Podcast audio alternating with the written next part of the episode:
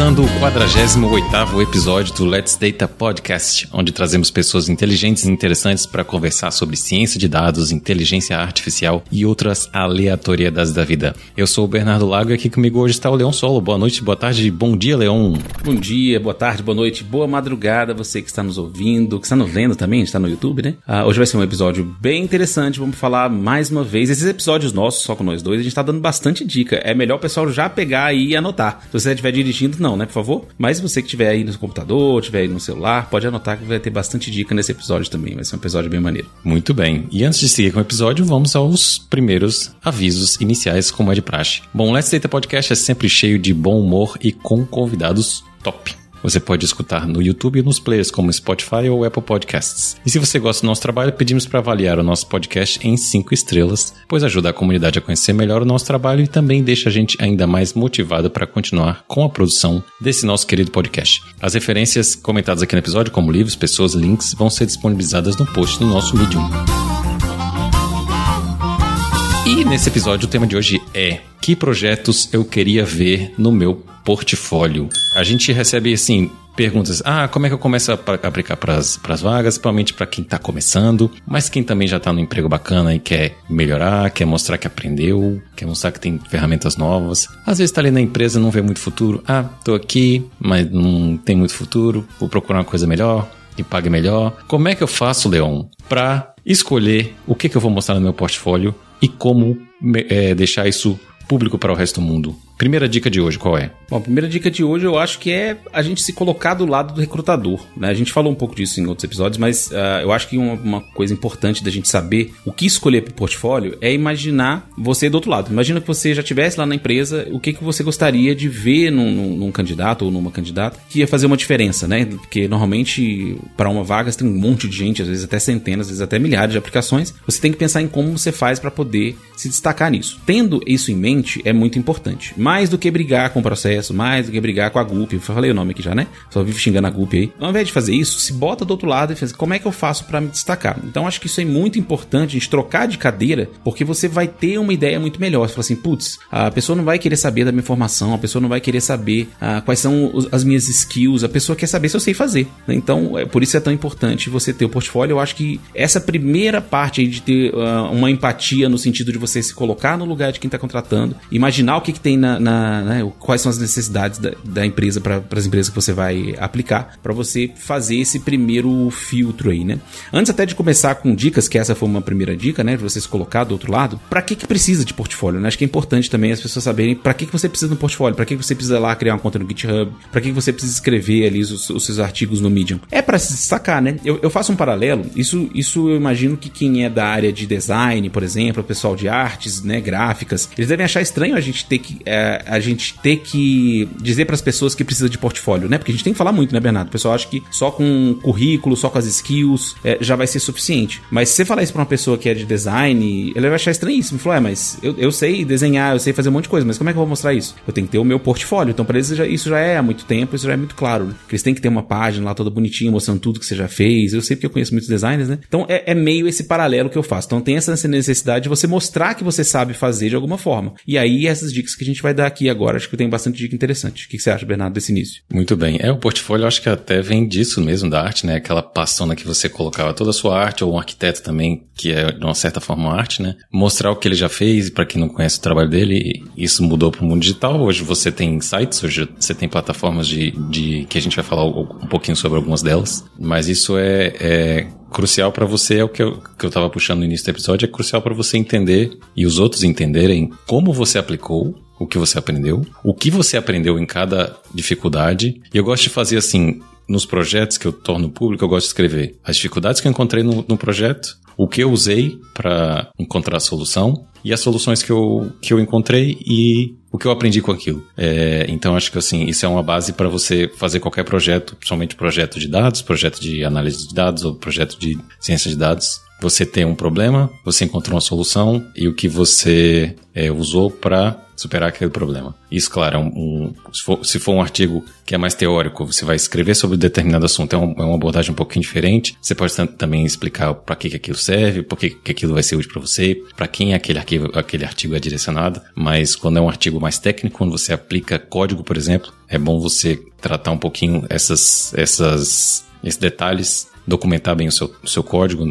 vai fazer um artigo, faz como se fosse uma documentação, fala o que você usou, por que você usou tudo aquilo, tal biblioteca, que aquela biblioteca faz, que é muito bom também para quem está te recrutando, que no final das contas o que, que a gente quer? A gente quer que os outros apreciem o nosso trabalho, quer mostrar que a gente aprendeu e quer que quem está recrutando a gente saiba que a gente está aprendendo, que a gente tem aquele conhecimento. Então você mostrar por que, que a gente está aplicando aquilo, porque muitas vezes o recrutador tem uma, tem uma ideia, do, do, por exemplo, das bibliotecas Python, das mais conhecidas, claro, todo recrutador em dados sabe quem, o que, que é Panda, sabe o que, é Seaborn, sabe o que é Matplotlib, mas às vezes uma, uma, o datetime, que a gente gosta muito aqui, é, não é muito familiar para eles. Então, olha, usei datetime porque me proporcionou fazer esse tipo de, de alteração, tipo de exploração ou até tipo de manipulação de dados aqui. Então, esse tipo de detalhe que é muito importante a gente colocar lá no portfólio, colocar nos nossos artigos que a gente está construindo, principalmente se forem artigos técnicos. E tem uma, tem uma dica crucial que é, o Leon sempre diz, muito mais fácil você fazer um artigo ou você fazer um projeto com temas que você domina ou temas que você conhece, não necessariamente temas técnicos, mas coisa muito simples como gosta de futebol? Faz um, um projeto sobre futebol. Gosta de pássaros? faz um projeto de, sobre pássaros. Imagina reconhecimento de imagem, encontrar um, uma, uma raça de um, um, uma espécie de pássaro. Esse tipo de projeto eu acho que motiva mais. É muito mais fácil você explicar com aquilo, com um assunto que você domina ou com um assunto que você tem entusiasmo do que você fazer uma coisa que não tem nada a ver, um dataset que não tem nada a ver. Claro que às vezes é difícil é, encontrar o dataset, mas a gente tem uma dicasinha no final também, como é que você cria o seu próprio dataset. E essa dica de, de fazer um, um projeto com um, um, assunto que você gosta e você domina é crucial, né, Leon, para você fazer o seu projeto de maneira muito mais prazerosa. É legal, principalmente porque você sabe o que, o, quais são as, uh, o tipo de pergunta que você tem que fazer, né? O tipo de resposta que você vai ter na, na, na naquela análise de dados que você está fazendo, né? Naquele trabalho. Porque você pegar um dataset que você ou não domina ou que você acha muito chato, você provavelmente não vai perguntar as perguntas certas, né? Como a gente sempre fala aqui, o pessoal tá cansado de, de ouvir a gente, que a gente gosta muito do CRISP-DM, que é a metodologia que, para qualquer trabalho de dados que você faça, é importante você voltar no CRISP-DM para você saber como é que é o negócio. Então, uh, você saber as perguntas que você quer responder. Não adianta nada trabalhar com ciência de dados, não adianta nada trabalhar com machine learning se você não tiver problema de negócio para resolver. Então, quando você gosta do assunto, você entende um pouco o assunto, você não precisa nem entender tanto, na verdade, né, Bernardo? Porque quem está começando principalmente, o legal de você gostar é que você vai querer explorar aquilo. Então, isso é bem interessante porque você vai atrás das coisas, você vai saber o que você quer perguntar. Você mesmo tem as suas próprias dúvidas que você consegue sanar. Isso é legal, né? Você consegue levantar as hipóteses certas. Então, essa parte, e eu teve até um, um convidado que, que falou bem específico sobre isso, achei bem legal, que é o João Paulo Nogueira, né, lá da DataRisk. Ele falou isso: começa com alguma coisa que você gosta, né? Você, você gosta de futebol? Tem dataset do FIFA, tem dataset do, de um monte de coisas aí que dá para você explorar. E mais uma vez também, né? A gente vai falar aqui de alguns, alguns tipos de projeto, mas não precisa ser também, ah, mas eu não sei nada ainda de machine learning, ou tô querendo aprender machine learning e eu não sei que modelo preditivo, não sei quantos gols vai ter a próxima partida. Não precisa ser isso. Pode ser uma análise exploratória de dados, algum insight interessante que você consiga buscar dos dados, né? Algum gráfico interessante que você queira. O gráfico não precisa ser só bonito, mas um gráfico informativo que vai te tirar insights. Então, a, o, a sua vontade de chegar no resultado é muito maior quando você gosta do, do assunto. Então, eu acho que, que é uma coisa bem, bem legal. E, e o que é mais legal hoje em dia, né? É difícil você não achar. Então, ah, eu gosto de futebol, ah, eu gosto de mineração,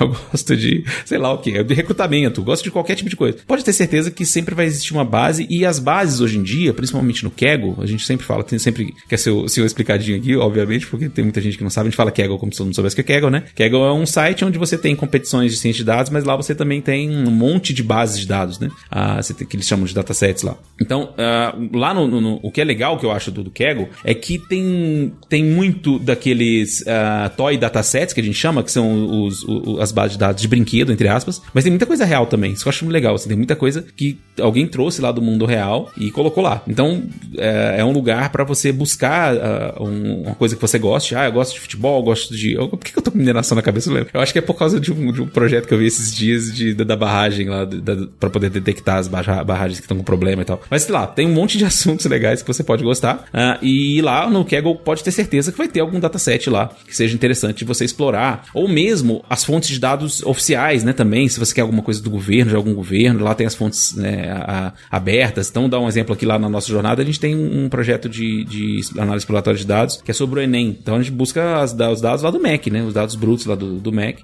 que já é organizadinho, né? Convenhamos. Mas o, o que é legal, ah, quem gosta de educação, a gente tem vários alunos que se amaram a educação e adoraram o projeto. Falou, nossa, é uma coisa que eu sempre quis fazer. Então, você tem uma motivação muito maior, fica mais fácil. O que a gente tenta fazer é facilitar. E dentro disso, obviamente, que você vai aplicar as coisas que você conhece, faz um projeto legal, para que, pensando mais uma vez o que a gente falou lá no início, quem tá do outro lado vai te ver como um, uma pessoa que sabe trabalhar, sabe tirar insights, né? E isso vai ficar muito mais fácil quando você entende o assunto. É isso mesmo. No Kaggle você pode baixar as bases de dados, você pode trabalhar em casa, você pode fazer os notebooks diretamente lá no Kaggle e, e, a documentação fica toda lá, né? E tem outras formas de você tornar esses seus estudos públicos ou divulgar os seus e publicar os seus artigos. Tem várias maneiras de fazer isso. Você pode criar o seu próprio site, você pode criar um blog, você pode publicar no LinkedIn também, que tem a opção de publicar artigos. Fica bem completo, muito parecido com o Medium. Mas o nosso favorito é o Medium, que a audiência é maior, porque não, não, só, não, não tá só dentro do LinkedIn, então gente que até não tem LinkedIn ainda pode acessar o seu conteúdo. E também tem o GitHub. O GitHub é um pouco mais é menos user-friendly, é mais um pouco intimidante para quem não usa o GitHub, não é? Porque ele entra ali como um artigo de texto, entra mais ou menos como se fosse uma documentação de um projeto. Funciona na mesma, se você conseguir usar o GitHub Pages também fica bem organizado, você pode criar um site completo lá no GitHub. Fica mais bonito do que você ter só o seu repositório lá com o código e o, o a apresentação e tudo mais. E o Medium. O Medium é mais texto, né? Ele foi criado para divulgar texto, para divulgar artigo de texto, como reportagem, mais ou menos, ou artigo não muito científico, né? Mas artigo mais técnico ou, ou... Mais jornalístico, assim, sei lá, né? Também é. Exatamente, exatamente. Mais jornalístico e, e, é um formato um pouco mais, como você diz, é mais como um blog, como um jornal, mas também serve muito bem para divulgar imagem, para divulgar código. Eles também têm, é, usam Markdown, então você pode até fazer o, o, a sintaxe no coloridozinho lá da, do código de acordo com cada linguagem então ele reconhece a sintaxe, ou você pode escolher qual, qual a sintaxe está lá. Gosto muito do Medium, eu uso muito o Medium para publicar os meus artigos. E eu comecei a, a falar sobre isso com o Leão no, no off aqui, sobre em qual a língua Vou pegar o Leão de Surpresa tá fora do script. Qual a língua eu devo publicar o meu artigo? É, e eu acho que é uma questão que até cabe nesse episódio aqui, Leão, que é assim, eu publico muito em português, português Brasil, mas eu tô na Europa e as empresas que vão me procurar, as empresas que vão me contratar, isso para quem tá no Brasil, para quem tá no mundo todo, a maioria delas não é português do Brasil. Poucas empresas do Brasil me contactam, é porque eu tô em Lisboa e é, é muito mais fácil uma empresa da Europa me contactar do que, ou não muito mais fácil, né? Muito mais comum uma empresa vir pedir para conversar comigo do que uma empresa brasileira. E eu tô pensando em mudar o, os meus artigos para inglês. O que, que você acha dessa opinião, Leão? Eu acho que você já respondeu. Já né? respondi, né? Porque, na verdade, eu concordo em, totalmente que você tem que pensar qual é o foco. Ah, se você está no Brasil, você não quer sair do Brasil, você não quer fazer freelance, você quer um, um, emprego aqui no Brasil, você vai fazer tudo em português. Inclusive, no próprio LinkedIn vai postar tudo em português. Agora, se você quer ah, fazer freelance ou se quiser algum emprego fora, tem que ser inglês, né? Não tem jeito. Então, é, é importante. E hoje em dia, convenhamos, né? Você escrever um artigo... Isso não tem nada de errado, tá? É, a gente sempre fala aqui de, de a gente dizer o que a gente sabe, o que a gente não sabe, de ser transparente, de ser honesto, mas não tem nada de errado de você traduzir o seu artigo com alguma coisa, com alguma ferramenta e tal, e tentar publicar essas coisas lá, porque é um, um documento formal, entre aspas, né? Então não tem problema você passar por revisões. É, é, é igual. como é que a gente tem aqui no Brasil? É, tem o tradutor jurimentado, né? Quando você quer comprovar alguma coisa oficialmente e tal. Então, assim, não tem erro nenhum de você passar por isso. Não, não é enganar ninguém que você sabe escrever que nem William Shakespeare em inglês. Não tem problema nenhum. Então, se você está querendo a, a aplicar para fora, você tem que, que escrever em inglês. E é interessante você, você falar isso, Bernardo, porque assim, eu lembro, acho que foi, acho que foi o Pedro Albuquerque, que foi o nosso primeiro convidado aqui do podcast. Ele falou que, principalmente na área acadêmica, se você não publicar em inglês, você não existe como acadêmico, né? Então, eu acho que é mais ou menos a mesma coisa se você está procurando alguma coisa para fora. Tanto tanto que uh, de vários, vários, vários clientes que, que, já, já, que já viram o meu portfólio, por exemplo, e vê até o Let's Data mesmo, uh, eles acham legal, né? Putz, que legal, você tem um podcast lá de, de dados e tal. Mas assim, eu não consigo entender nada, né? Então, para eles dá na mesma. Pode ser um podcast falando de culinária, né? Tudo então, é, eu tô brincando, assim, óbvio que não é tanto assim, mas é, é meio que não conta, né? Não é um pontinho a mais que você tem lá no, no, no, seu, no seu portfólio lá fora. Então isso tem que ser bem claro. Agora sim, para a grande maioria das pessoas que devem estar ouvindo, pra,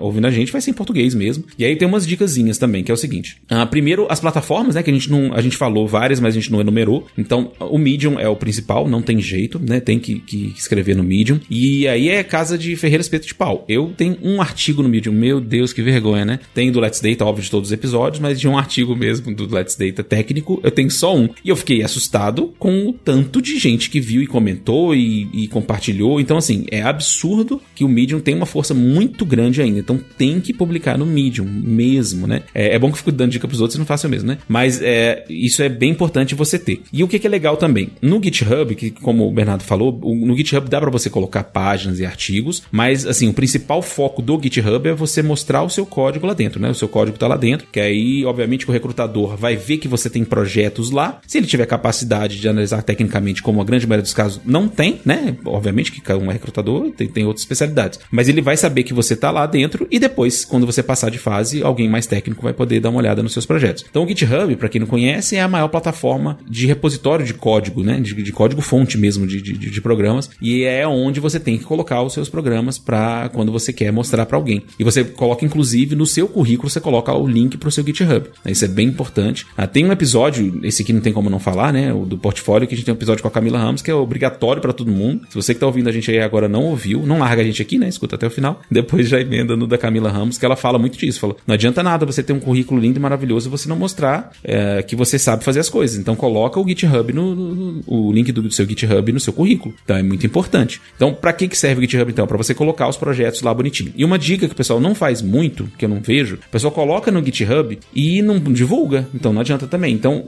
publicou no GitHub, vai no LinkedIn na hora. Ó, publiquei aqui um projeto, blá blá blá. E o próprio LinkedIn, ele bota bem bonitinho assim. Não sei se já, já percebeu, Bernardo, mas quando você coloca um link do GitHub de um projeto lá no LinkedIn, ele deixa formatadinho, bem bonitinho assim. Então fica um, um, uma coisa que chama atenção, né? Então, eu. E independente do projeto, isso é uma coisa importante também. Antes de falar de, de quais são os projetos, pode ser de qualquer coisa, de verdade mesmo, assim. É, você tá num nível lá júnior, você tá querendo a sua primeira vaga, por exemplo, que a gente sabe que é o caso de muita gente. Se você sabe fazer alguma limpeza de dados no Pandas, qual o problema de você colocar isso no seu portfólio? Não tem problema nenhum. De você acessar, de você mostrar que você está acessando um, uma base de dados no Kaggle e sabendo limpar.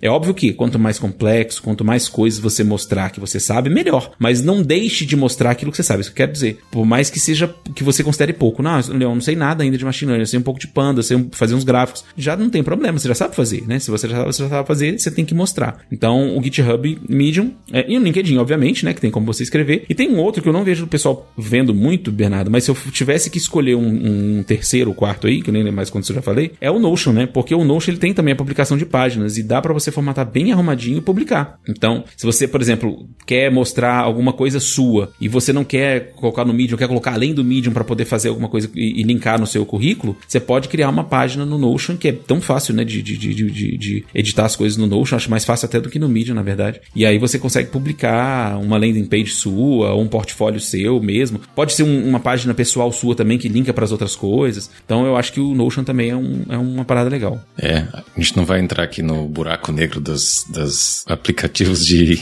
de notas, mas o Notion é o que a gente usa aqui no Let's Data, né, para principalmente compartilhar informação, catalogar e até base de dados a gente cria lá também. Mas isso é uma boa lembrança, né? Uma boa lembrança mesmo. É, você pode compartilhar aquela página específica lá como um link público e a pessoa pode entrar e ver, pode criar um site lá dentro com páginas, fica, fica bem bonito, fica bem organizado. É o Markdown, mas é um Markdown já com um turbo, tem muito mais opções, né?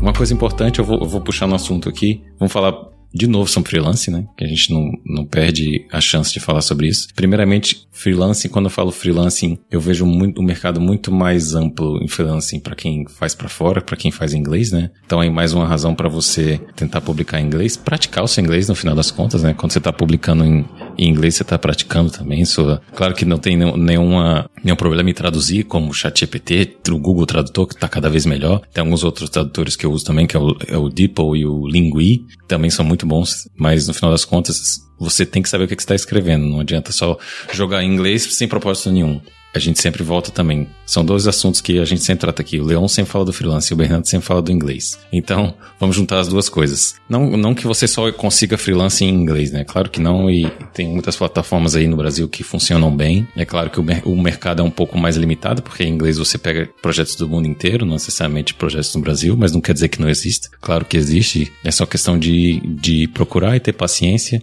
que vão aparecendo, né? Mas é, uma coisa que pouca gente lembra é que projetos de freelancing também servem como portfólio, né, Leão? E você não precisa explicitamente documentar tudo que você fez, que muita gente. É, imagina, você está numa empresa, você não vai documentar tudo que você fez para todas as pessoas. Você vai falar muito sobre o, o os seus desafios e tal, ferramentas que você usou, mas também é muito bom para você pegar projetos específicos e replicar aquilo em outro cenário. Ó, oh, fiz um freelance aqui para fazer um tratamento de dados para uma base de dados dos jogadores do FIFA. Estou dando um exemplo mais básico aqui. Então, eu vou fazer essa mesma, esse mesmo projeto nos jogadores da NBA. Então, você pode replicar não só se for, se for um projeto que você pode tornar público, esse é o ideal, mas se não dá, você pode pegar aquela ideia, principalmente, eu acho assim, e a gente teve o, o, um convidado aqui, acho que foi a Débora Mesquita, ela disse que a maioria dos, dos artigos que ela publicou, ela ficou muito, muito grande no mídia, nessas publicações internacionais, é que ela, quando ela sentia falta de um assunto, ela pesquisava sobre um assunto, tinha pouco conteúdo sobre aquilo, ela achava um gap. Ah, vou, vou publicar alguma coisa sobre isso aqui, porque eu sei que tem, tem gente que vai procurar, mas tem pouco assunto sobre isso. Então,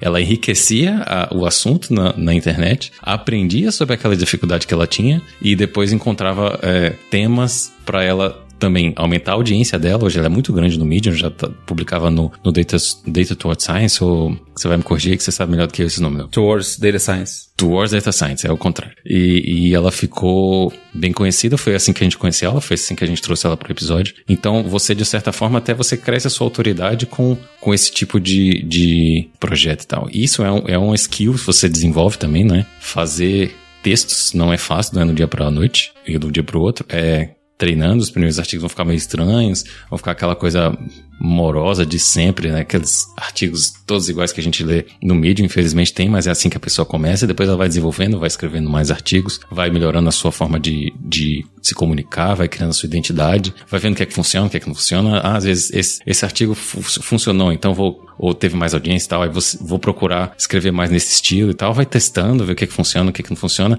É um, é um projeto, eu gosto de fazer isso, é um projeto bacana de, de escrever, não escrevo muito, mas gosto. Eu acho, e voltando aqui à questão do freelancing, é, isso é crucial para você enriquecer o seu currículo quando você já consegue os, os, os seus freelancings, seja você trabalhando em outro emprego ou não, mas seja você fazendo só isso.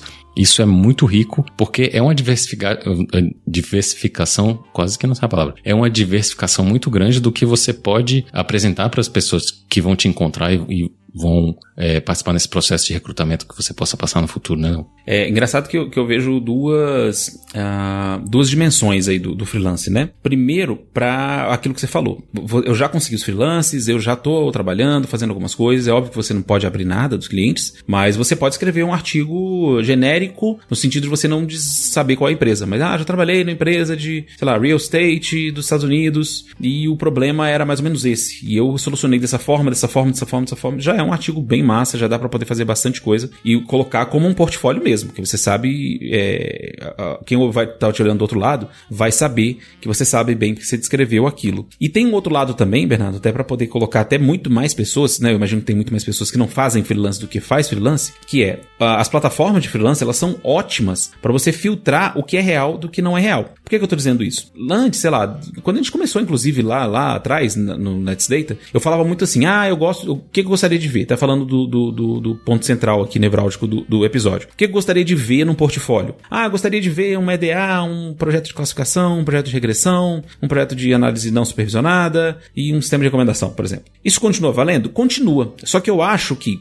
cada vez mais você tem que mostrar aplicações que são reais e não brincar com. Aí sim o toy dataset que a gente brinca, o toy problem, né? Que a gente brinca é o problema de brinquedo, ele talvez não seja tão chamativo mais, porque todo mundo tá cansado de Titanic, todo mundo já tá cansado de, de, de, de Boston Housing, né? Que, que nem acho que nem pode mais estar tá, nos dados que tem uns trem lá é, é, politicamente incorreto, acho que tem até, até meio racista lá no essa, essa, base. Não sei se você sabe disso, Bernardo. Depois eu posso falar no episódio. Mas o Boston Housing nem, nem tá mais no, no, no, nas bases de dados. Mas é um dos que a gente via toda hora, né? O tempo todo, o tempo todo. Lá no início, dava para se destacar assim? Dava, né? Porque ninguém tinha nada. Então, quem tem, né? Terra de cego, quem tem olho é rei. Hoje em dia, ah, isso continua valendo. É legal você fazer um projeto de análise exploratória de dados, é legal você fazer um projeto de regressão, um projeto de classificação, um projeto de scraping, que a gente vai falar um pouquinho mais na frente também em detalhes, um projeto de, de sistema de recomendação. Mas continua valendo. Só que você tem que fazer coisas aplicadas para poder chamar atenção e, pra, e isso é legal porque te dá uma variedade maior. Quer dizer que você não precisa fazer um projeto de classificação só, você pode fazer 10, desde que você tenha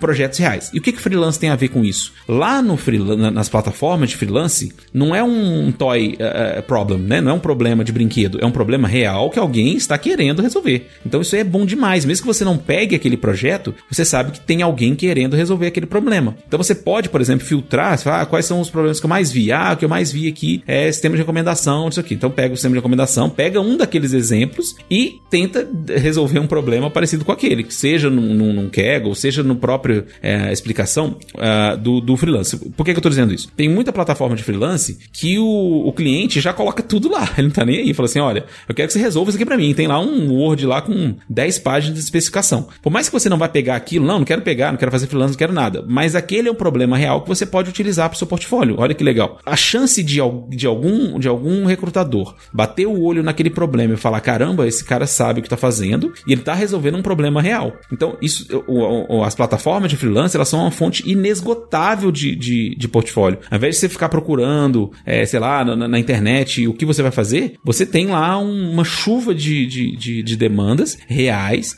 que você consegue transformar aquilo no portfólio. Então, aí você vai e consegue encaixar. Eu quero fazer uma análise, né, uma análise exploratória de dados. Pega lá e acha um problema e faz um, um problema. Então, faz um de classificação faz uma regressão. Porque o que acontece? Quando o recrutador, a recrutadora vai olhar o seu portfólio, ela não quer saber se você sabe classificação. Ela quer saber se você resolve algum problema lá de negócio utilizando classificação, né? Classificação é, o meio, né? O, modelo de machine learning é o meio. Então, quando você coloca lá no portfólio que, ah, eu tenho um projetinho aqui de classificação, não quero um projeto de classificação, tem um projeto de, de eu ia falar, eu ia falar um de regressão aqui, que é, sei lá, de previsão de preço, que é um de regressão. Então, tem um de previsão de preço de carro, sei lá, uma previsão de preço de, de, de ou uma análise de estoque, ou uma análise de demanda. Então, esse tipo de coisa é, é, é, eu gostaria de ver no portfólio de alguém que eu estivesse contratando, de ver problemas reais. E essa fonte do freelance, então tem as duas dimensões que eu falei. Tem óbvio que se você conseguiu freelance e conseguiu fazer, é o melhor de todos. Você foi, fez, né, e entregou alguma coisa de verdade para algum cliente, você vai conseguir utilizar isso para poder mostrar que você sabe fazer, além de te dar uma destreza muito maior. E tem o outro lado também, ah, não, tá muito difícil conseguir freelance aqui, mas vou ficar sem portfólio por conta disso? De jeito nenhum. Pega lá e faz o projeto, né? Mesmo que você não vai ganhar nada por isso, você vai ganhar um portfólio a mais, que é melhor do que você ficar procurando coisas que não são aplicáveis, né? Exatamente. É você fazer, tirar leite de pedra, né? Tem dois limões, faça uma limonada. Não conseguiu o, o, projeto? E o que acontece na maioria das vezes é isso mesmo, né? A gente aplica e consegue, é, aplica em, em 50, vamos falar sério aqui, né, Leão? A gente aplica em 50 consegue 5 no máximo. E é assim que funciona, porque tem muita gente querendo também, então quem tá contratando pode escolher. Mas por isso você vai desistir. E isso pode servir até no futuro para mostrar, olha, tá aqui meu portfólio. Para quem vai te contratar, não só para quem que a gente fala contratar, recrutador, mas é a mesma coisa se aplica para quem vai te contratar para um freelance. Você vai falar assim, eu sei fazer isso, mas como é que eu posso provar que eu já sei? Eu já fiz esses projetos, tá aqui meu GitHub, tá aqui meu Medium. Pode me encontrar nesses todos esses sites aqui que eu vou mostrar que eu sei. Que quem, quem tá no final das contas, os dois são, são, são contratos. As duas situações, você está sendo contratado para um, um objetivo. Uns mais curtos, é uma coisa esporádica, e muitas vezes acontece de você contra, ser contratado por uma empresa, ser indicado para outra pessoa, e você cria a sua, a sua rede de clientes. Isso é com um prestador de serviço, isso é o mais comum e é o, é o que acontece. Ou então você vai servir para. Aquele material vai servir para quem te vai te recrutar e para você mostrar a analogia é igual. Acho que funciona as duas coisas, né? Leon, gosto de futebol. Não tenho nenhuma base que eu achei bacana. Mas tem um site que eu gosto que tem as informações lá. Qual é a mágica da sopinha de letras que a gente usa para poder coletar dados de páginas da web, usando uns, uns truquezinhos lá do Beautiful Soup que são muito bons também, e criar a sua própria base de dados, Leon? qual é essa mágica? Ensina pra gente o caminho das pedras em cinco minutos, sim, vai ser difícil, hein? Brincadeiras à parte, é um, é, o Bernardo adora esse tema e eu acho que é um tema muito importante mesmo, justamente porque uh, muitas vezes a gente não tem a, a, fonte de dados como a gente acha que é, né? Todo mundo acha que vai estar tá lindo, maravilhoso e vai baixar do Kaggle. Provavelmente alguém que está ali do Kaggle, e muita gente faz isso, fez um scrape de alguma coisa para botar lá. Que é uma outra dica legal também, hein, Bernardo? Você publicar um dataset no Kaggle chama muita atenção também.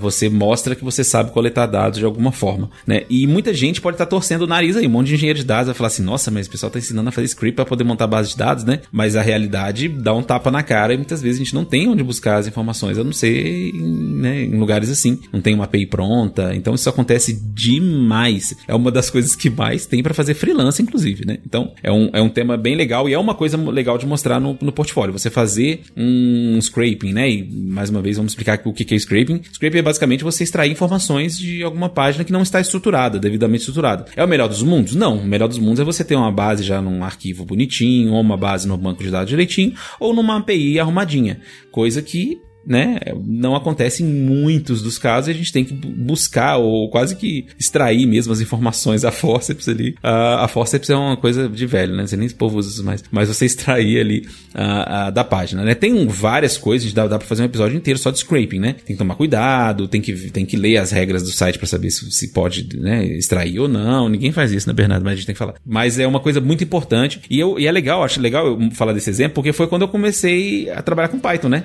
Eu, eu trabalhava com R, como vocês já sabem do meu segredo, agora já não é mais segredo. É, eu comecei a trabalhar no, no, Python justamente porque o Beautiful é lindo e maravilhoso e dá para fazer bastante coisa uh, nele para poder fazer scraping. E o que, que é legal de fazer scraping para portfólio? Por dois motivos. Uh, o próprio projeto de scraping é, já é um portfólio, né? Você mostra que você sabe fazer scraping, então para fazer freelance, para você mostrar para o recrutador que você sabe fazer aquilo. E outra é para você conseguir bases que são uh, que, que, que, não é aquela que todo mundo sabe. Ah, não é, não é Titanic, não é nada. Eu que fui lá no, no Footstats lá e, e, sei lá, se existe site, e, e, vou extrair as informações lá que, que eu tô querendo do, do da última semana do Campeonato Brasileiro. Né? Então, dá para poder fazer esse tipo de coisa para você montar a sua base e você fazer o seu projeto único. Olha que massa, você vai ter um projeto no GitHub, vai ter dois, né? Como é que eu fiz o scraping? E depois, com os dados que eu consegui extrair, eu fiz uma análise. Então, você vai ter dois projetinhos ali já pro seu, pro seu portfólio. E uma coisa única, né? Não é Titanic, não é Boston Housing, não é, né, é como chama? As Orquídea lá. A, a, como é que é o nome mesmo? Cara, toda vez esqueço esse nome. É um absurdo eu não sabia esse nome. Eu já nem lembro mais, Leon. É o Iris, pronto. O, o Iris, né? Que, que, ah, é, que é das sim, orquídeas. O Iris, é, o Iris é mais famoso. Então, ninguém aguenta mais isso.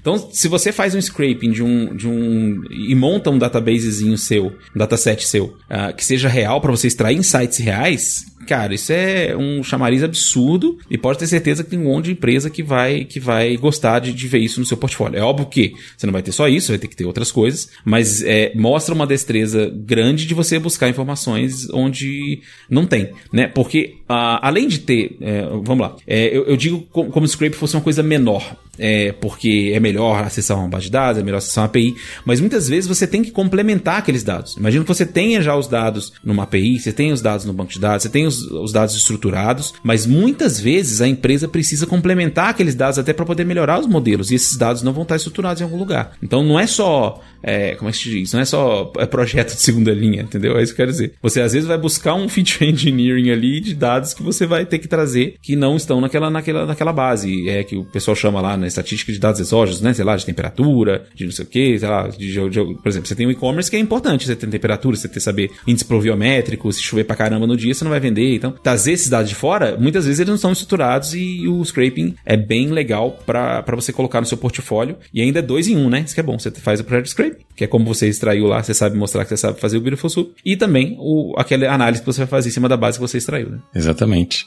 A gente gosta muito do Beautiful Soup, é também a minha, a biblioteca, biblioteca Python favorita para fazer scraping. Foi onde eu comecei, não saí mais de lá. Eu só uso ela para quando eu precisar fazer scraping. E é você, como eu disse, é você. Eu acho que é, é, eu valorizo muito e eu acho que é valorizado também que assim, ok, eu quero fazer um projeto, mas eu não tenho dados. Como é que eu faço?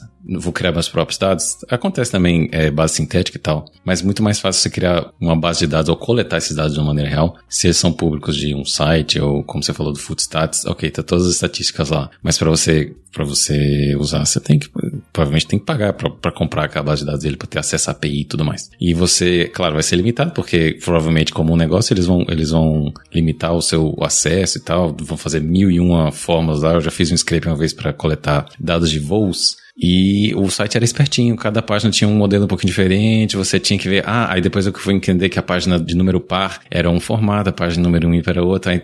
Então, quando você encontra o padrão, ah, ok, funciona, mas até encontrar o padrão é aquele desafio. Estudo documental, voltando ao portfólio, documentar, é, dizer as dificuldades e tal, acho que enriquece muito o estudo, enriquece para quem tá lendo, para quem quer aprender e tudo mais. E, e, o próximo passo que você coletou aqueles dados, isso vale para qualquer dado, se seja ele coletados ou não, ou coletados eu digo, se você mesmo foi atrás dos dados, ou são os dados que são públicos e tudo mais, é você, o que eu acho que é muito bacana, Leon, e a, e a gente vê acontecendo muito, porque é um projeto complexo, é um tipo de projeto muito complexo, mas que eu acho que é muito, é muito bacana de ter num portfólio que é um projeto de do início ao fim, que você coleta os dados, você faz o tratamento dos dados, você faz a análise dos dados, Aí você faz modelagem, compara modelos. Pode ser um, um projeto que hoje está tá tão em alta, né? nunca teve tanto em alta, projeto de, de, de, LLMs, de projeto de linguagem, você fazer classificação de texto, você fazer... Classificação de texto é um, é um projeto muito bacana. Dividir o, o, texto em tópicos, o nome em português eu já não lembro. Mas é basicamente você ter uma classe, algumas classes de tópicos e você tentar fazer um modelo que preveja qual é, é, a classe mais próxima daquele assunto que você vai pular, fazer script de, de reportagens em, em sites. É, isso tudo é enriquecimento para você cada vez dominar mais a sua ferramenta, o Python que a gente, que a gente é completo para isso, que é, que é o que a gente usa aqui. Tem tudo isso disponível lá. E você fazer esse projeto completo do início ao fim e até com isso, por exemplo, fazer uma série de, de artigos para o mídia ou onde quer que seja que você estava publicando, mas um, uma historinha do início ao fim. Aí, aí vai um storytelling, vai contar todas as suas dificuldades, fazer um, uma, uma representação gráfica do seu modelo, ou mostrar como é que é a base de dados, como é que os, os, todo o processo se, se comunica, como é que é o seu projeto como um, como um todo. Esse é um projeto que é mais complexo, claro, toma mais tempo, mas também pode ser dividido em várias partes. Começa lá com a extração de dados, depois vai para limpeza, depois vai para para análise, depois tem mais limpeza, depois tem a modelagem, depois tem um pouquinho mais de limpeza, tem a feature engineering, tem tudo lá. E no final das contas, eu acho que é um projeto muito rico que você pode acrescentar muito, ainda muito mais ao seu portfólio, né, Leon? É, foi, foi, legal que, que, sem querer, ou, que, ou sem querer querendo, né? Como diz o Charles, você explicou o CRISP-DM total, né? Que é uma dica que a gente deu lá no início, a gente sempre dá, mas eu gosto muito de falar dela porque a gente fica perdido às vezes. Mesmo que você, inconscientemente, você termine seu projeto todo de cabo a rabo, você fala, putz, como é que eu vou descrever esse projeto, né? E aí eu sempre volto no CRISP-DM, sempre. Né? A ponto de fazer isso para qualquer coisa, sendo bem honesto. Por exemplo, eu tenho, sei lá, eu tenho dois artigos publicados na área de tirando onda aqui, né? Não serve pra nada artigo publicado, né? Mas tudo bem eu não sou da academia, não serve. Mas até quando eu fui fazer o artigo científico, é difícil você saber começar a estruturar. Isso aí que eu acho importante. Ah, eu sei fazer, Leon, sei fazer, sei fazer EDA, consegui fazer o Soup, eu olhei lá o tutorial, fiz aqui bonitinho, mas putz, eu tô com dificuldade imensa em descrever o que, que eu fiz e, e esse tipo de coisa, né? Então eu acho que voltar no CRISP DM é bem legal, né? E eu, eu não canso de, de recomendar, porque. Uh, você não. O que, que, é legal dele? Você tem uma estrutura, você tem início, meio e fim, e você. Ele não deixa você esquecer de nada. Então ele não deixa você esquecer de toda análise de negócio, que pergunta que você quer responder, que métrica que você vai usar, é, porque o pessoal, até, até dando uma aulinha aqui de CRISP-DM, né, a aula do Bernardo é muito melhor que a minha que tá aí no YouTube, quem quiser ver, mas muita gente vê, qual que é a primeira parte do CRISP-DM? É o entendimento do negócio. E muita gente acha que é um parágrafo ah, eu vou resolver isso, isso e isso. E não é. Na verdade, você vai definir. É como se fosse um plano de projeto. Você vai fazer seu plano de projeto inteiro ali. Você vai dizer qual é o problema que você quer responder, como que ele é solucionado hoje, por que, que machine learning pode ser melhor do que o, o trabalho que você, né, ou o insight que você vai tentar é, é melhor do que o que já está aí hoje, que tipo de métrica que eu vou utilizar, qual que é a meta que eu tenho da métrica para poder saber se isso vai entrar em produção ou não. Então, olha o tanto de coisa que você tem só num passo só, que é o entendimento do negócio. Só isso aí já te ajuda a você se estruturar o seu artigo assim, lindamente. Você vai descrever um monte de coisa legal. E o recrutador que tá lá do outro lado, lembrando sempre que é o recrutador, né? O recrutador tá do outro lado, vai ler aquilo fala: putz, a pessoa tem noção de como é que ela vai estruturar um problema antes de resolver. E aí depois você passa pro entendimento dos dados. Aí no entendimento dos dados você vai falar: ah, os dados vão ser extraídos não sei da onde, eles não estão tempestivos na API, então por isso que eu vou ter que fazer um scraping. E aí você vai pro, pro, pro data preparation, que aí você falou que é da limpeza dos dados. Blá blá. Então assim, você seguir o CRISP-DM é primordial, principalmente para quem não está acostumado a escrever os artigos, porque ele meio que te dá aquela estrutura que a gente estava no colégio lá, né? Você vai fazer uma dissertação, é, um parágrafo de introdução, dois no meio, três no meio e conclusão. Exatamente igual. Né? É, é, é, é, desse jeito. Então você não raciocina muito na estrutura, isso que é legal. E você lendo o, o CRISP-DM, você puxa as ideias. Putz, é mesmo, eu esqueci de, de ver isso, ou eu fiz isso, esqueci de escrever. Então é uma dica que eu dou muito legal para portfólio. Inclusive, por que eu tô falando isso? Mesmo no GitHub, quando você sobe só código, não adianta você subir código também, né, Bernardo? Você sobe o código e deixa lá sem o, uma página inicial descrevendo que é aquele projeto, você tá dificultando pro, pro, pro, pro recrutador, pra recrutadora, a, a entender o seu trabalho. Isso é péssimo. Então você tem que ter lá o que a gente chama de readme, né, que é a primeira página que você vê ali no início, ela bem descrita, bem arrumadinha, né, pro seu código. Então isso vale demais para portfólio, não só para artigo no Medium, é isso que eu quero dizer. Exatamente, exatamente. Isso é muito importante, é a documentação, né? Você descrever todo, todo o que a gente tem falado aqui no episódio, você descrever um projeto e pôr em palavras o que, que aquele código está fazendo, né? É a documentação, é o ideal. Eu acho que assim, documentação é a base, é, apesar de ser negligenciada por todos, né? Documentação devia ser a base de qualquer projeto, né? E o CRISPM é, é, é é genial, porque chega um momento que você tá tão, tá tão familiar com aquela metodologia que Voltando, volta, vai lá no nosso YouTube, assiste lá o vídeo de CRISP-DM. Você fica tão familiar com aquela metodologia que você começa a pensar em CRISP-DM. Não necessariamente você vai pegar o manual e falar assim, ah, agora é esse passo aqui. Mas você tem aquele, aquele, aquele gerenciamento daquele projeto na cabeça e próximos passos, passo para trás, passo para o lado. E, e você está sempre alerta do que você pode fazer o que você deve fazer também, né? E depois que a gente criou todo o projeto, tá tudo bonitinho, a gente tem que mostrar que ele tá funcionando. E a modelagem não é só a gente criar um modelo e acabou. Tem formas de mostrar o modelo funcionando. Leon é craque nisso. Tem aula disso no nosso canal. Também tem aula de Beautiful Sub, que quem, quem quiser acompanhar lá, que é a didática do Leon, que é o, o nosso mestre aqui, é a melhor de todas. E também tem algumas ferramentas que você pode usar em Python para poder mostrar aquele projeto funcionando e ter uma interface gráfica em que a pessoa pode até ver o modelo funcionando, por exemplo, colocando alguns dados. É, o, o exemplo clássico é o, é o não é o Boston House, mas é você prever não necessariamente Boston House, né? Mas é você prever, por exemplo, o preço de uma casa, você põe lá quantos, quantos quartos a casa tem, qual é a, a, a distância para o centro, o que, que tem de amenidades na casa, é, e, e, esse tipo de informação que, claro, tem que estar disponível no dataset para você fazer a modelagem, né? Tudo que o, que que você usou no dataset para treinar, você tem que imputar também na hora de fazer um, o deploy do modelo, né? Não dá para você criar informação depois do nada, né? E tem algumas ferramentazinhas que você adora, uma deles que eu sei que é o Streamlit, mas tem outras também que você pode, que você pode mostrar pra gente e dizer como é que elas são é, colocadas, como é que são implementadas, como é que é feito o deploy dessas ferramentas, Leon. É o que eu acho que é um diferencial bem grande, né? A gente, a gente sabe assim, né? Não adianta muito que a barra sempre vai aumentando. As pessoas vão se especializando mais, né? Você trabalhar com ciência de dados há 10 anos atrás, é diferente do que é trabalhar hoje e para você se destacar, você precisa de coisas a mais. Então, essa parte que a gente chama de deploy, o que, que é deploy? Né? Eu criei um modelo de machine learning em empresas super mega estruturadas, onde tem lá tudo separadinho, arrumadinho. Naturalmente, você nem vai precisar fazer o deploy, porque tem lá uma equipe de MLOps, né, de, de machine learning engineer, que é, não sei se, se, se toda empresa vai ter isso. É óbvio, não, não sei se toda empresa vai ter isso, não. Com certeza não vai ser toda empresa que vai ter isso. Então, muita empresa ainda precisa que você, que quem está trabalhando com ciência de dados, faça também o, a implantação daquele, daquele modelo, né? E qual é a diferença ali de você criar o um modelo de você implantar? É basicamente qualquer modelo bem sucedido ele terá que ser implantado para poder funcionar, né? de alguma forma. Então vamos dar um exemplo aqui. Eu imagino que eu estou lá numa, numa, numa loja e eu quero, eu faço uma análise de churn para saber se o cliente vai sair ou não vai sair. E aí o cliente aparece lá para poder fazer uma compra e você apita lá no, no, no site que aquele cliente ali tá, tá quase indo embora, era bom você dar um, um desconto para ele, oferecer alguma coisa para ele. Então, essa é a integração que você tem do modelo de machine learning, que vai prever que a pessoa vai sair, com o, o, o a tela do saque lá do, do, do, aplicativo. Isso que é o deploy, né? Você implantar o modelo ali dentro, né? Então, o que acontece?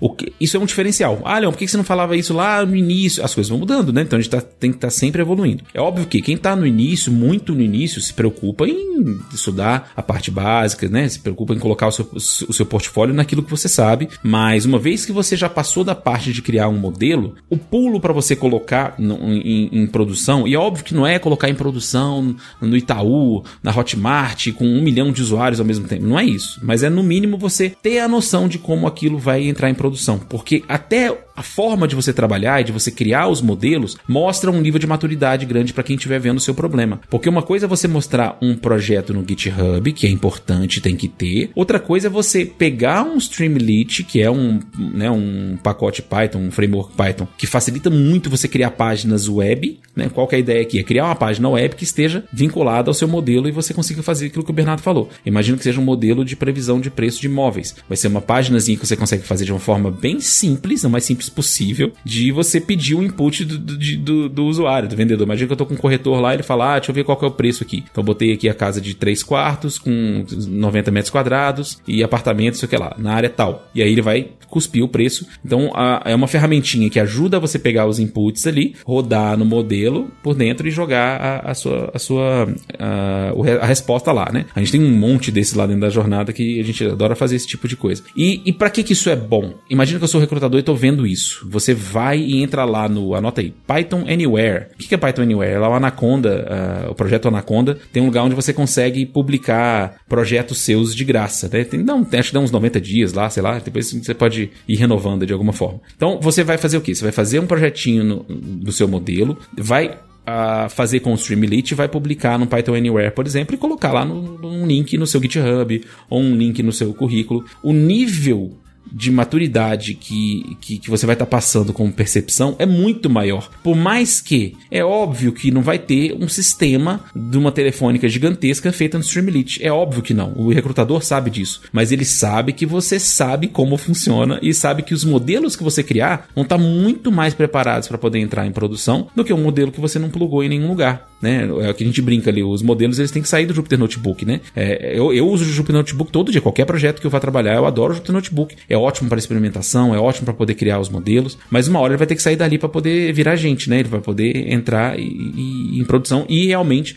fazer aquilo que ele teve como, como a propósito inicial. Então, para mim é legal esse tipo de coisa, que são duas ferramentinhas. É o Streamlit, então anota aí, o Streamlit é bem legal, ele é bem facinho de você de você de você colocar. A gente tem, eu nem lembro qual que é mais, hein? Depois a gente tem que botar o link aqui. A gente tem no vídeo no YouTube aí que eu faço. Acho que é o de Flask, hein? Procura a API com Flask que, que, que, que vocês vão aprender Streamlit lá. E um outro que é mais fácil ainda, que tem uma interface bem minimalista, mas que dá para você brincar também, é o Gradle, né? O que inclusive o Hugging Face comprou o Gradle. Então, ah, para quem já conhece o Hugging Face, entra lá no Hugging Face Hub, faz os testezinhos lá. Quem não sabe o que é Hugging Face é uma empresa que, ah, além de promover ah, a cultura open source e ter modelos open source, eles deixam você, você testar os modelos lá no, no, no hub deles, né? É um Hugging Face é muito mais do que isso, mas simplifiquei aqui. Mas por que eu tô dizendo isso? Eles compraram o Gradle justamente porque o Gradle é uma ferramenta que é mais fácil ainda do que o Streamlit de você mostrar um modelo em produção. Mais uma vez, né? Um modelo que vai rodar no Netflix? Não, claro que não, né? A gente sabe disso. Mas o nível de maturidade que você tá passando é muito maior do que aquele que não, não faz o deploy do modelo. Então é bem legal. Eu gostaria de ver, voltando aqui no, no, no episódio, eu gostaria muito de ver em alguém que eu tô contratando, ver no portfólio dessa pessoa, uma aplicaçãozinha Streamlit sendo com, com deploy uma aplicaçãozinha com Gradle uh, ah, para poder fazer essa implantação. E aí, para poder mostrar isso para o mundo, tem vários lugares, né? Você tem Python Anywhere, você pode lá pagar uns doletinhos ali de, de, de, de alguma nuvem para poder colocar o seu, o seu Streamlit ou o seu Gradle para rodar, né? Uh, se você quiser mostrar alguma coisa rápida, o próprio Gradle deixa lá por 72 horas de graça para você, né? Se você quiser deixar o seu modelo lá em produção. Mas o que, que isso tem a ver com portfólio? É um, é um plus, né? É um, é um, um diferencial que você tem para você sair da massa ali. Então, se você tem um portfólio que você tem alguma coisa aplicada com o Streamlit ou com o Gradle, pode ter certeza que você vai estar na frente de outros tantos candidatos. Exatamente. Isso é muito bom porque vai mostrar, como você diz, vai mostrar que você soube implantar, vai ver uma coisa que funciona, vai fazer sentido para quem está vendo, né? Não é só você falar assim, ah, eu aprendi a fazer modelagem, ou apliquei isso aqui, mas você vê ela funcionando, é muito, visualmente é muito melhor, enriquece demais o, o o portfólio. Eu acho que antes da gente encerrar o episódio, Leon, eu acho que também uma coisa, uma dica rápida que a gente recebeu aqui no, principalmente no, no episódio número 44, tô vendo aqui, 44 com o Rodrigo Compera, é você participar de projetos open source. E você, não necessariamente você programar, mas, claro, isso é, esse é o ideal, mas revisar a documentação, testar bugs, propor mudança ou participar da comunidade, conversar, ler o que, que as pessoas estão falando por determinados projetos, somente coisa que você, que você usa ou assuntos que você tem interesse, eu acho que vale muito a pena porque enriquecem o seu conhecimento, te conecta com outras pessoas e enriquece muito o portfólio também participar dessas, dessas, desse tipo de projeto que é o projeto open source, que eu acho que é incrível.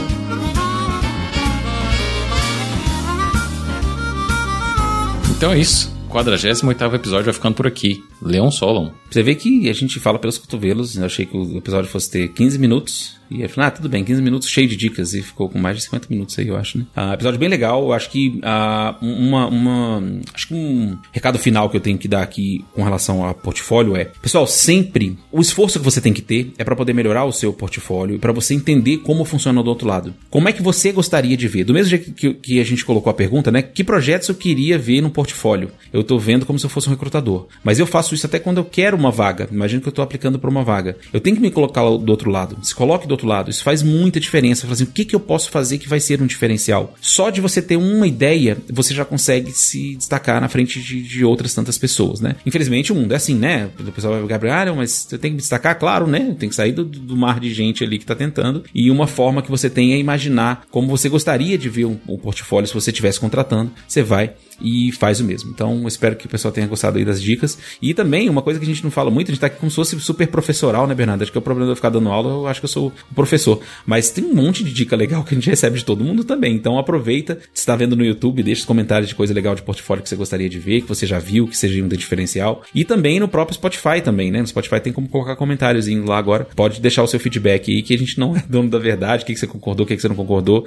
que tipo de dicas vocês acham que, que faltou a gente, a gente falar aqui, que tipo de projeto você gostaria de ver. Acho que esse feedback é, é bem legal aí da comunidade. Exatamente. Feedback a gente recebe muito no, no LinkedIn, pessoas que vêm tratar diretamente com a gente, né? Mas fiquem à vontade também e deixar esse parênteses aqui para quem quiser contatar comigo, com o Leon, com o Felipe também. Fiquem à vontade para adicionar a gente no LinkedIn, mandar mensagem, a gente está aqui disponível para conversar. E a gente gosta disso mesmo, para isso é uma das razões que a gente tem um podcast, é isso mesmo. E esse episódio é muito bacana, eu adoro esse formato, porque a gente bate um papo, troca ideia e enriquece, e eu acho que a gente aprende também e compartilha o conhecimento e tudo mais. Eu acho muito bom. Então é isso, pessoal. O episódio vai chegando ao fim e agora os recadinhos finais. Visite o nosso site que é o letsdata.ai, também conhecido como letsdata.ai para baixar gratuitamente nosso e-book sobre ciência de dados e também se inscrever na nossa newsletter semanal sobre Data Science.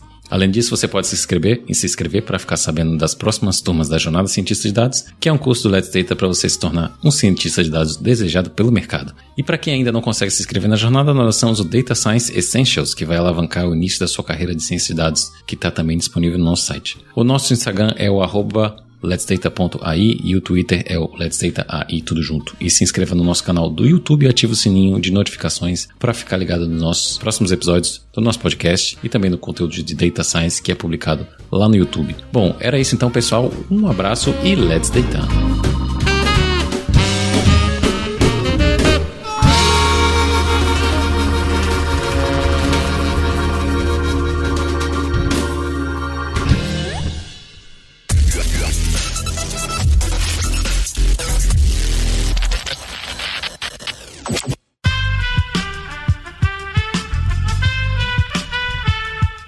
Podcast foi editado por Aerolitos Edição Inteligente.